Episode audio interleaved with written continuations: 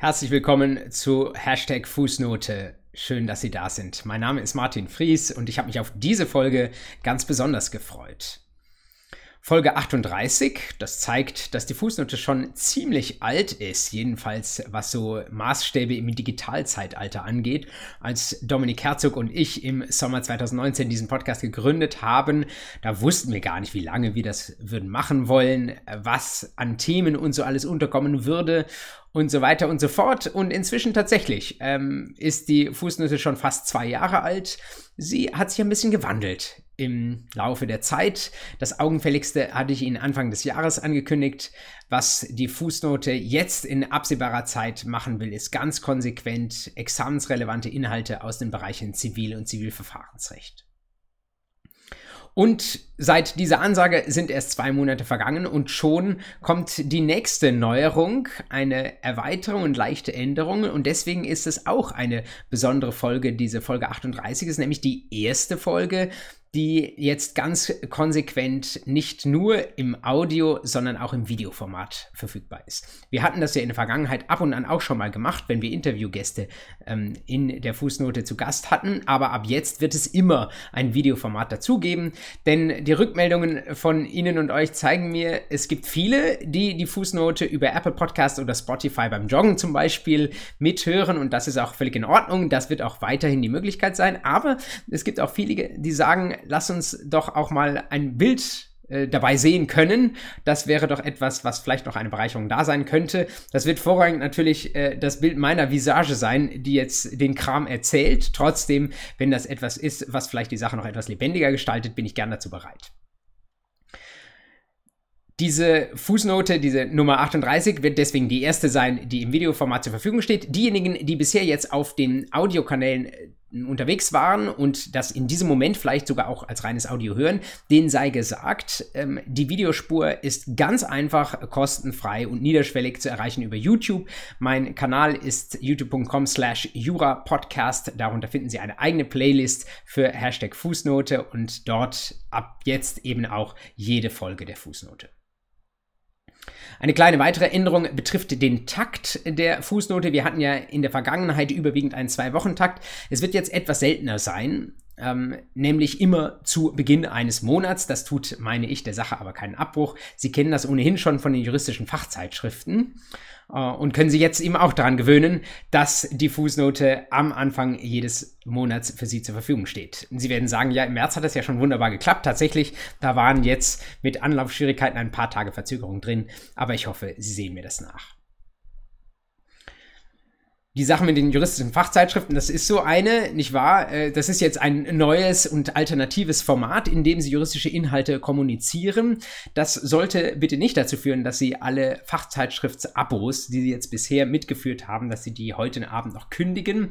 Äh, das muss es nicht sein. Lesen Sie gerne auch weiter. Äh, was die Fußnote leisten möchte, was sie leisten kann, ist, dass ich Ihnen hier Hinweise gebe auf gerade auch Zeitschriftenbeiträge, von denen ich Kenntnis bekomme. Ich lese sehr viele Zeitschriften schon berufsbedingt und wo ich meine, das könnte für Sie interessant sein. Äh, aber natürlich kann ich Ihnen und möchte ich noch nicht den ganzen Beitrag vorlesen. Also schauen Sie weiter gerne auch selbst in die Zeitschriften und nutzen Sie die Fußnote eher so als die Spinne im Netz, die Ihnen zu ganz verschiedenen äh, Punkten mit Blick auf Rechtsprechung, mit Blick auf natürlich die Literatur, aber auch auf Blick, äh, mit Blick auf aktuelle Gesetzgebung vielleicht den einen oder anderen Hinweis noch geben kann, den Sie bisher nicht gesehen haben.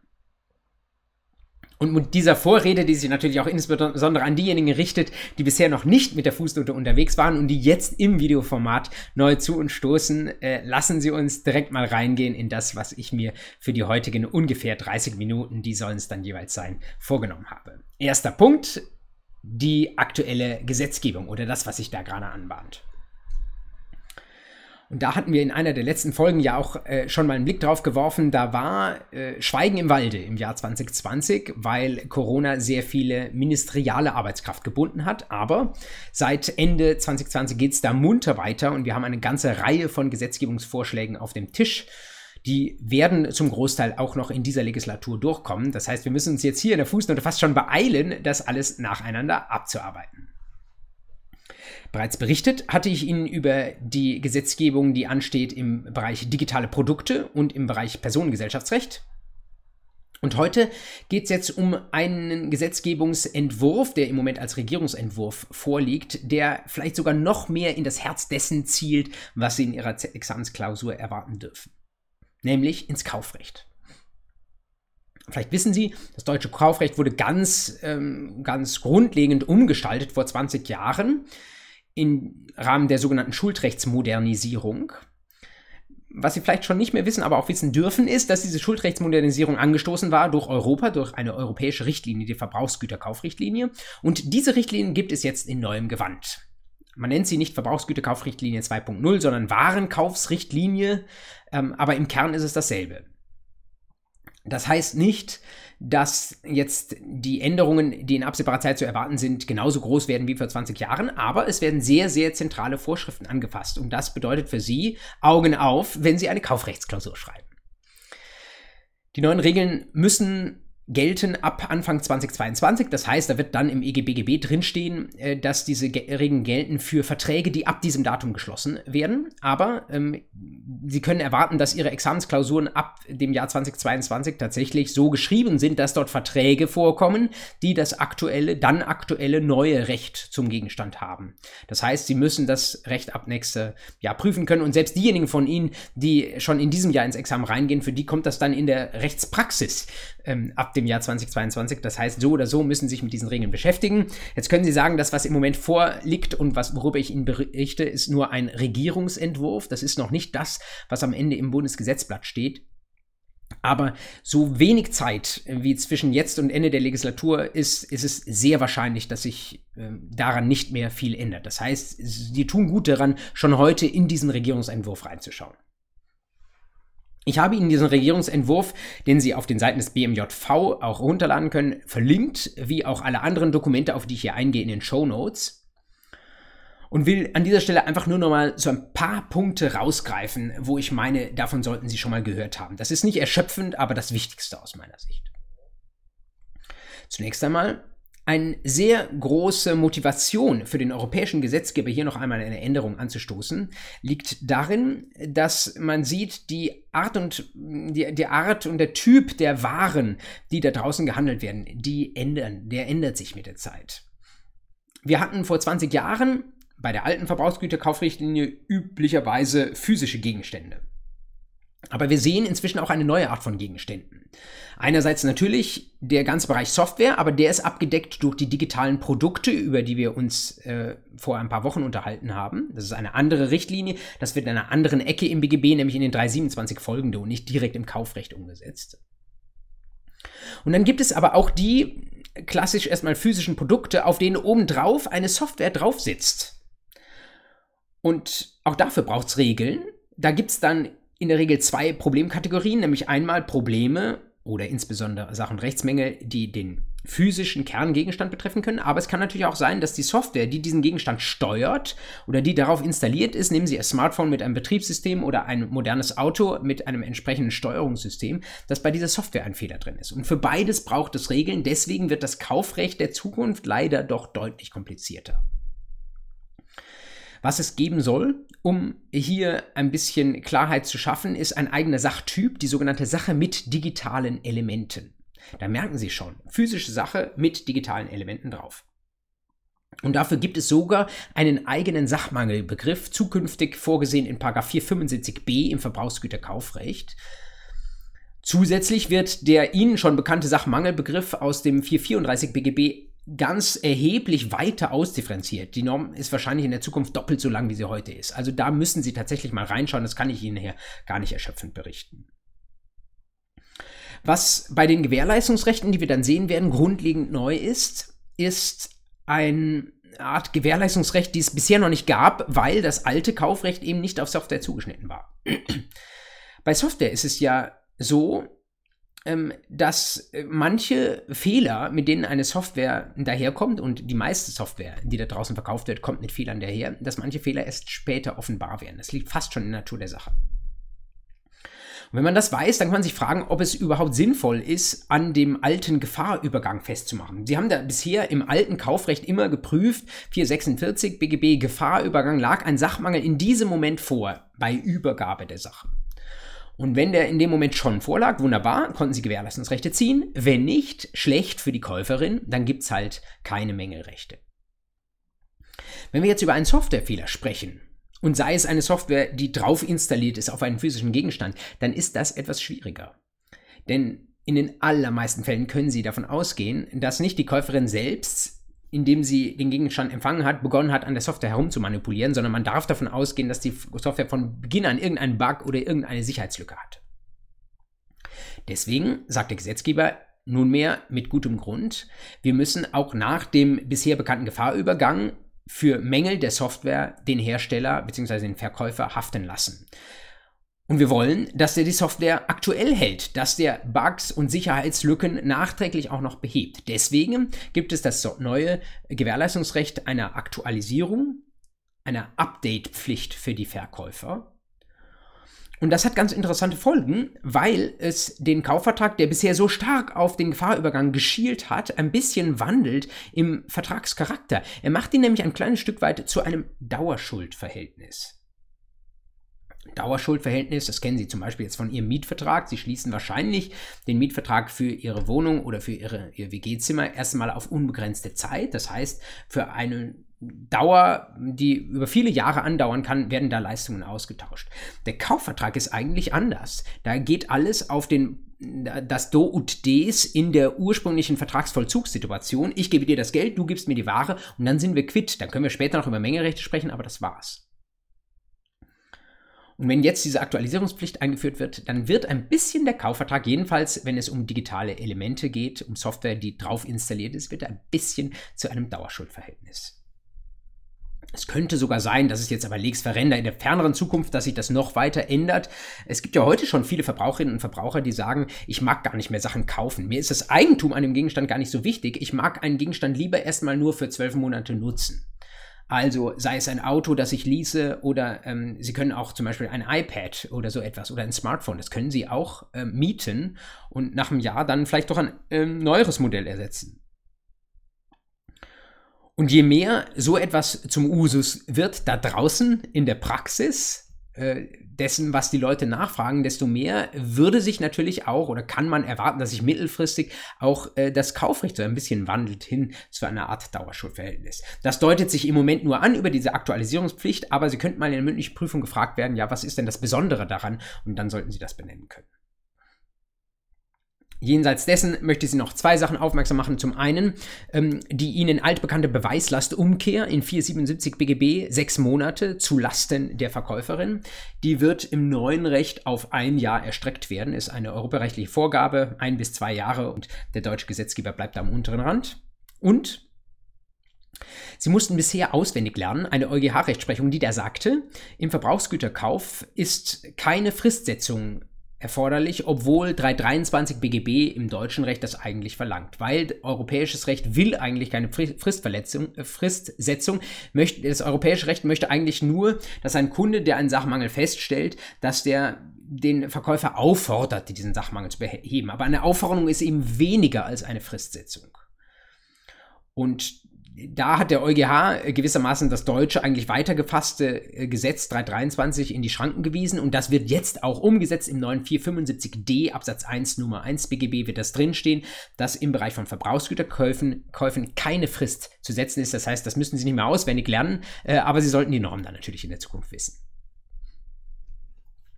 So viel zum Thema Gesetzgebung. Das ist schon mal eine dicke Kröte, die wir da äh, alle schlucken müssen, aber ich finde, es ist auch eine gute Nachricht, dass unser Kaufrecht jetzt noch etwas fitter wird für die Praxis äh, der Verträge, die da draußen immer mehr geschlossen werden. Internet der Dinge heißt, wir haben immer mehr Gegenstände, die digital vernetzt sind, die Daten senden und Daten empfangen und überall dort, wo eine Software drauf ist, haben wir eben solch ein digitales Element integriert und dann ist es auch gut, wenn unser Kaufrecht damit umgehen kann.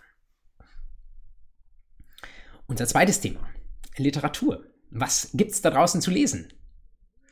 Im März 2021. Mein erster Hinweis ist sicherlich ein schwerer Aufsatz, äh, aber einer, den Sie zumindest aus dem Augenwinkel mal wahrgenommen haben sollten. Beate Xell und Matthias Fervers in der ZFPW 2021 ab der Seite 1. ZFPW ist die neue ist auch schon fünf Jahre alt, neue Archivzeitschrift des Beck Verlags, gewissermaßen die Konkurrenz zum altehrwürdigen ACP. Äh, leider ZFPW sehr schwer zu erreichen. Soweit ich sehe, in Universitätsmodulen leider überwiegend noch nicht freigeschaltet. Deswegen ähm, sehr schwer für Sie dran zu kommen. Äh, ich habe mir eine digitale Kopie gekauft. Ich habe zwar auch verschiedene Autoren-Accounts, aber äh, war nirgendwo drin. Irgendwie ein bisschen schade, kostet 7 Euro. Ich weiß nicht, ob ich Ihnen das zumuten äh, möchte. Vielleicht können Sie nach der Corona-Pandemie mal irgendwo sich das im Papier anschauen oder Sie beknien äh, die, ähm, die Rechtsinformationen Informatikeinheit ihrer Fakultät, dass sie mal die ZFPW mit abonniert. Was schreiben Xell und Fairvers ähm, auf äh, Seite 1 der äh, neuen Ausgabe der ZFPW? Sie schreiben, ein Dreieck ist ein Dreieck ist ein Dreieck. So lautet äh, der Titel des Aufsatzes. Und was sie machen, ist, dass sie sich vehement aussprechen gegen eine Aufrechterhaltung der Paragraphen 987 folgende BGB diejenigen von Ihnen, die mir in meiner Online-Sachenrechtsvorlesung, die gerade unterwegs ist, zu der die anderen, von denen noch nicht dabei sind, gerne ähm, zustoßen dürfen, die da schon zugehört haben, äh, die ähm, erinnert das jetzt daran, dort habe ich den Hinweis auch schon gebracht auf diesen Aufsatz.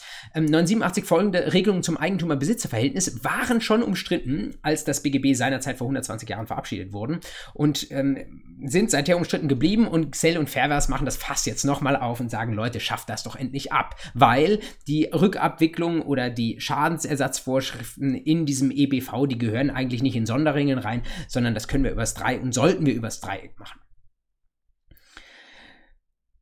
Was in den Archivzeitschriften dieser Welt verhandelt wird, äh, ist nichts, was Sie übermorgen im Gesetz drin lesen können. Das dauert. Vielleicht ähm, sind zwei kluge Köpfe hier von der Münchner Fakultät, äh, die werden sich mit ihren Argumenten sicherlich mittelfristig durchsetzen, aber es dauert einen Moment. Aber was Sie einfach so als Botschaft schon mal mitnehmen können, vielleicht äh, gerade auch dann, wenn Sie jetzt keinen Zugriff auf diesen Artikel haben, ähm, dass die Regeln über das Eigentümer-Besitzer-Verhältnis als solche durchaus umstritten sind. Da kann man sehr, sehr viel streitig diskutieren und es gibt viele, die sagen, äh, dieses Sonderrecht, das brauchen wir da nicht. Wird es für Sie natürlich im Examen etwas einfacher machen, aber das sind wahrscheinlich erst die Examenskandidatinnen 2030, ähm, die dann unter 987 BGB einen weggefallen lesen werden.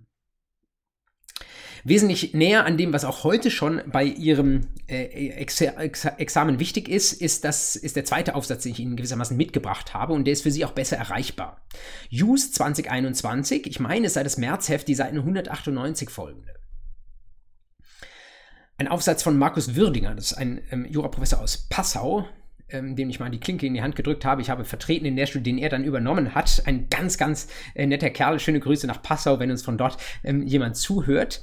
Und äh, Markus Würdinger schreibt einen äh, Use-Aufsatz mit dem Titel Die Ähnlichkeitsfalle. Was glauben Sie, was verbirgt sich hinter dem Begriff Ähnlichkeitsfalle? Na klar, wenn es in der juristischen Ausbildungszeitschrift steht, eine Falle, in die sie nicht hineintappen sollte. Und ich glaube, mit dem Wort Ähnlichkeit ist dann auch schon klar, worum es geht. Man sitzt in der Klausur und denkt sich, oh, den Fall, den ich da sehe, so ähnlich habe ich das doch neulich irgendwie in einem BGH-Urteil gelesen. Und da weiß ich noch, da kam das und das raus. So löse ich auch diese Klausur.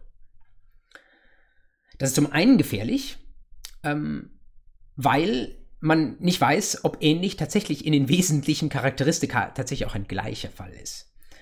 Zum anderen ist es eine große Gefahr, weil man dann in Richtung einer auswendig gelernten Lösung läuft, ohne sich vielleicht klar zu machen, ähm, was an dieser Lösung problematisch sein könnte. Man verliert so ein bisschen den Blick aufs große Ganze und das natürliche Judiz, also diese Intuition, mit der wir eigentlich besser an Fälle auch herangehen sollten. Also das Judiz, ihr Bauchgefühl ersetzt natürlich nicht juristische Wertung, keine Frage.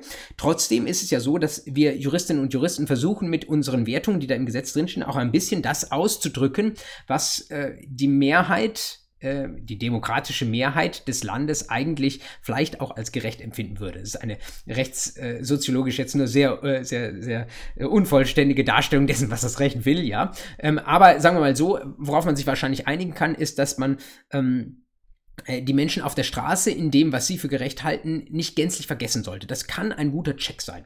Und ähm, das ist so eine Richtung, in die der Markus Würdiger dort ähm, argumentiert und er tut das äh, unter Berufung auf einen äh, großen, äh, ja auch Philosoph Philosophen des Mittelalters, Thomas von Aquin. Ähm, da müssen Sie jetzt nicht äh, wesentlich viel dazu wissen, aber ich berichte Ihnen einfach oder lese Ihnen mal kurz vor eine Passage, äh, wo Markus Würdiger jetzt den Thomas von Aquin ähm, zitiert äh, denn er sagt, es gibt doch also eine Parallele zwischen einer Klausurschreiberin, die da vor ihrer Examensklausur sitzt, und dem Thomas von Aquin, der sich irgendwie Gedanken darüber gemacht hat, ob irgendwelche philosophischen Statements oder Hypothesen, über die er nachgedacht hat, ob die tatsächlich haltbar sind.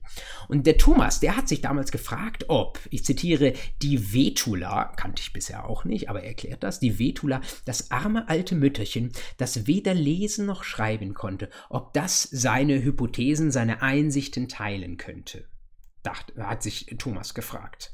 Wenn das der Fall war, wenn Vetula diese Ansichten teilen konnte, dann hielt Thomas diese Erkenntnis für wirklich relevant. Wenn das nicht der Fall war, dann verwarf er diese Einsicht und das übersetzt jetzt ähm, Markus Würdinger etwas freigesprochen in äh, eine, sagen wir mal, Kontrollfrage, die Sie sich auch in der Klausur stellen können.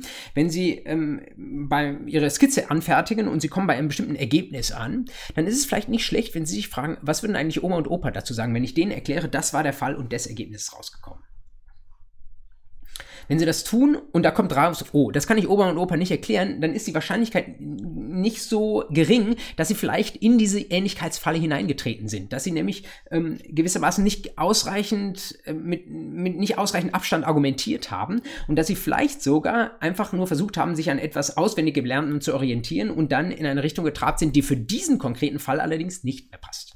Lesen Sie das mal. Use, ähm, die Use ist, soweit ich sehe, eigentlich in den meisten Uni-Abonnements enthalten und in Corona-Zeiten sowieso für Sie freigegeben. 2021, Seite 198 folgende. Ein Beitrag, der, glaube ich, schon ähm, in, Sie in Ihrer Arbeitsmethodik noch ein kleines Stück weiterbringen kann.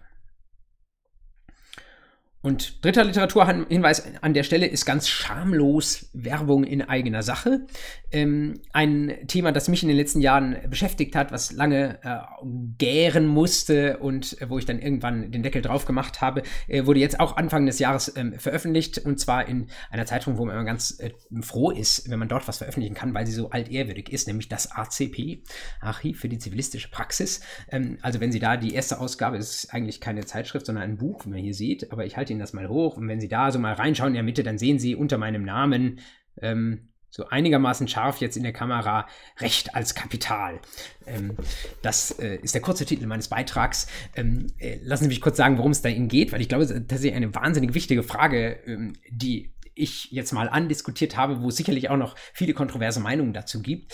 Ähm, die Rechtsregeln, insbesondere im Zivilrecht, die wir so alle studieren und diskutieren, die werden ja üblicherweise, werden die bemüht, wenn A mit B irgendein Problem hat. Wenn A meint, der B hat mir Schaden zugefügt und jetzt brauche ich Ausgleich dafür. Er hat etwas, was ich mal bezeichnen würde als einen Störungsimpuls. Und er soll kein, nicht die Faust zur Hilfe nehmen, um äh, das jetzt gewissermaßen auszugleichen, sondern soll sich äh, an die Rechtsordnung wenden und soll mit Hilfe der Rechtspflege jetzt vielleicht einen Anspruch gegen B geltend machen. Was wir in jüngerer Zeit immer häufiger sehen, ist, ähm, dass Rechtsdurchsetzung ohne Störungsimpuls passiert. Und zwar deswegen, weil A und B völlig einträchtig nebeneinander liegen. Aber dann kommt irgendein Dritter an und erzählt dem A, ja, du hast zwar kein Problem mit dem B, aber einen Anspruch hast du trotzdem. Und in der Situation ist die Frage, sollte dann trotzdem obwohl A eigentlich kein Problem hat, sollte diesen Anspruch gegen B geltend machen können. Wenn der B ein Nachbar ist Warum sollte A sich mit dem verscherzen? Aber stellen Sie sich vor, die B ist eine Bank, ja, und den Banken wollen wir es schon immer mal zeigen und äh, vielleicht ähm, hat die auch irgendwie, ist man mit dem Zinssatz unzufrieden oder sonst irgendwas. Solche Fälle gab es zuhauf in den letzten Jahren. Und A war in der Regel irgendwie eine arme Verbraucherin, die dann sagte, naja gut, ähm, wenn ich da irgendwie ein Widerrufsrecht etwa habe und das kann ich monetarisieren und das bringt mir 5000 Euro in die Kasse, natürlich mache ich das. Ist mir doch egal, ob äh, ich einen Störungsimpuls hatte. Wenn mir jetzt ein innovativer Rechtsdienstleister sagt, du hast da einen Anspruch, natürlich setze ich den gerne durch, mache ich gerne Geld daraus. Und das ist das, äh, was ich in diese Unterschrift, äh, Überschrift Recht als Kapital gegossen habe. Man begreift Recht nicht mehr nur als eine Möglichkeit, wie ich Probleme lösen kann, sondern auch als eine Möglichkeit, wie ich Geld machen kann. Und das führt natürlich dazu, dass dieses Asset-Recht oder Asset, zivilrechtlicher Anspruch, dass es dann irgendwann auf Märkten gehandelt wird. Dann gibt es äh, die Profis, die informieren mich über meine Rechte, sie kaufen sie mir ab. Ähm, ich kann mein Recht meist bieten versteigern. Ähm, ich kann demjenigen, der es für mich durchsetzt, eine Provision geben und so weiter und so fort. Und da ist die Frage, ob äh, unser Zivilrecht dafür gemacht ist, ob das was Gutes ist, weil jetzt mehr Rechte durchgesetzt werden oder was das Schlechtes ist, weil unsere Rechtsordnung unnötig damit befasst wird, solche Scheinstreitigkeiten irgendwie, ähm, äh, Rechtsdurchsetzung in solchen Scheinstreitigkeiten äh, herzustellen stellen und ob wir uns nicht lieber auf die echten Fälle mit echtem Störungsimpuls konzentrieren sollten. ja, wenn es Sie interessiert, lesen Sie das mal nach. Das müssten Sie eigentlich auch in Ihrem E-Medien-Account ähm, Ihrer Bibliothek haben. Aber ähm, Sie, ich darf es Ihnen nicht äh, komplett frei online stellen. Äh, das erlaubt der Verlag nicht. Aber was ich darf, ist es per E-Mail versenden. Also, äh, wenn Sie mir eine E-Mail schicken und sagen, ich darf Ihnen eine, eine, digitale, Sie würden sich über eine digitale Kopie dieses Beitrags im ACP freuen, dann tue ich das natürlich gerne, antworte ich Ihnen gerne. Kostenlos, versteht sich. Fragen, äh, zu denen Sie dann auch noch selbst was schreiben können. Wie gesagt, die sind nur andiskutiert und längst nicht ausdiskutiert. Das sollte genügend Lesefutter sein für den Monat März. Dann lassen Sie mich zum Schluss Sie noch kurz hinweisen auf drei aktuelle Urteile, die ich Ihnen mitgebracht habe. Erstes Urteil, Beschluss des OLG Köln. Nachweis auch dem Volltext wie immer in den Show Notes. Aktenzeichen 2WX 18920. Das WX, das lässt die Kennerinnen und Kenner von Ihnen schon vermuten. Es handelt sich hier wahrscheinlich um ein erbliches rechtliches Verfahren. Tatsächlich so ist es. Es ging unter anderem die Frage, ob man ein Testament verfassen kann, indem man auf einen Holztisch etwas ritzt. Sie wissen das, äh, eigenhändige Erklärung, das ist schon erforderlich. Die muss auch irgendwie perpetuiert sein. Also der darf gewissermaßen nicht in den Schnee geschrieben sein, äh, der morgen schmilzt. Aber wie ist das mit dem Tisch? Was würden Sie sagen? Ich glaube, die meisten von Ihnen würden aus der Oma-Opa-Intuition heraus sagen, ja, mh, hm, Schwierig, aber könnte schon gehen. Denn was ist der Unterschied? Warum sollte Papier gegenüber Holz ähm, einen Vorteil haben, wenn das äh, klar ist, dass es ernsthaft ist, wenn es klar ist, dass es da, dass es der Aussteller war, wenn vielleicht sogar ein Datum drüber steht. Das war in diesem Fall tatsächlich nicht so, aber das kann sich auch aus anderen Umständen ergeben. Und tatsächlich, so hat das OLG Köln auch entschieden. Es gibt noch ein paar andere Randfragen, die ich Ihnen jetzt hier nicht referieren möchte, die in diesem Verfahren auch interessant sind. Und dafür möchte ich Sie verweisen auf die Besprechung dieses OLG Köln-Urteils von Marina Wellenhofer im Märzheft der Hughes wiederum, da äh, schaut sie sich das genau aus ihrer Studierendenperspektive an und ähm, wenn Sie das im Blick haben, glaube ich, äh, kann das auch nicht schaden. Zweites Urteil, das ich Ihnen mitgebracht habe, ebenfalls äh, durchaus examensrelevant, OLG Frankfurt am Main. Ein Urteil schon aus diesem Jahr, 28, 28. Januar 2021. Da ging es um den Kauf eines Whirlpools. Und dieser Whirlpool, da hatte jemand auf Bestellen geklickt und ähm, dann im späteren Verlauf äh, stellte sich die Frage, ob dieser Vertrag dann äh, tatsächlich schon geschlossen war. Und äh, der Verkäufer berief sich darauf, nein, der Vertrag ist noch nicht mit diesem Klick zustande gekommen, es ist erst zustande gekommen, als wir uns später mal persönlich getroffen haben und vielleicht den Whirlpool übergeben haben. Ähm, warum? Worauf hat er sich berufen, der Verkäufer? Er hat gesagt, ich habe da eine AGB äh, im Kleingedruckten und die sagt, diese Bestellung soll nur eine Reservierung sein. Man kann das jetzt vielleicht vordergründig sich so erklären, dass der vielleicht nicht wusste, ob noch Whirlpools überhaupt da sind, ja, oder ob der Preis irgendwie groß variiert, ob er den bereit ist, zu diesem Preis abzugeben. Aber eigentlich war die Motivation viel hintergründiger. Denn dieser Verkäufer hat sich überlegt, ähm, dass ja für insbesondere Fernabsatzverträge und Verträge im elektronischen Geschäftsverkehr, das kennen Sie aus den 312 folgende BGB, dass dort bestimmte Belehrungs- und Informationspflichten gelten. Und die sind sehr, sehr schwer zu erfüllen. Und wenn man im Persönlichen äh, außerhalb ja, von Geschäftsräumen ist immer noch ein Punkt, aber ähm, einen Vertrag schließt, dann kann es sein, sage ich mal vorsichtig, dass man diese Belehrungs- und Informationspflichten umgehen kann. Und das war der Sinn dieser AGB-Klausel, die gesagt hat, also die Bestellung ist eigentlich nur eine Reservierung, Vertrag machen wir dann später. Was hätten Sie geprüft? Doch wohl hoffentlich eine AGB, und ähm, AGB-Prüfung, ähm, wissen Sie, wie das geht. Ähm, vielleicht äh, lohnt es sich äh, nicht zu vergessen, dass bevor Sie zur Inhaltskontrolle äh, kommen, Sie bitte äh, relativ früh immer noch einen gedanklichen Sprung machen zu 305c Absatz 1, überraschende Klauseln, objektiv, ungewöhnlich und subjektiv überraschend. Äh, wenn das der Fall ist, dann ist nämlich die Klausel gar nicht mehr oder allenfalls noch hilfsgutachtlich einer Inhaltskontrolle zu unterwerfen, denn dann ist sie schon gar nicht in den Vertrag einbezogen. Und das ist etwas, was hier laut OLG Frankfurt am Main sehr nahe gelegen hat. Damit rechnet niemand, wenn ich etwas bestelle, dass dann ähm, der äh, Vertrag eigentlich noch nicht zustande gekommen sondern ich, äh, sein soll, sondern ich nur die Sache reserviert habe. Und dann kann man das Ganze natürlich noch mit der Inhaltskontrolle rausschießen, wenn man es sich über 305c schon gemacht hat. Und dann kam der, ähm, das OLG Frankfurt aber noch mit einer weiteren sehr interessanten Norm, die man vielleicht schon mal gehört hat, aber noch selten angewendet hat. Denn so wie ich Ihnen den Fall geschildert habe und wie er lag, diente ja diese AGB und diese Nachverlagerung des Vertragsschlusses dazu, ähm, die Belehrungspflichten zu vermeiden. Und da sagt äh, das OLG Frankfurt völlig zu Recht, naja, da haben wir doch eine Vorschrift, die sagt, man darf diese Belehrungspflichten nicht umgehen. Und diese Vorschrift ist der 312k BGB. Der sagt, ähm, Umgehungen dieser Verbraucherschutzvorschriften in den 312 folgende sind unwirksam. Und damit wenn nicht schon über 305c Absatz 1, spätestens für 312k stolpert diese Klausel. Das führte dazu, ähm, dass der Vertrag dann tatsächlich schon zum früheren Zeitpunkt wirksam geschlossen war. Und das wiederum äh, führt, wenn dann die Belehrung nicht richtig erteilt ist, unter anderem dazu, dass die Widerrufsfrist noch nicht angelaufen ist. Man kann sich also relativ spät noch per Widerrufsrecht von dem Vertrag lösen und so weiter und so fort. Zweites von drei Urteilen. Bleibt noch das allerletzte. Und das allerletzte ist dann auch jetzt der Schluss dieser Folge. Und es ist eigentlich kein Urteil, ja, was für Ihr Examen so groß von Bedeutung ist, sondern es ist einfach nur ein bisschen Gossip von den juristischen Fluren.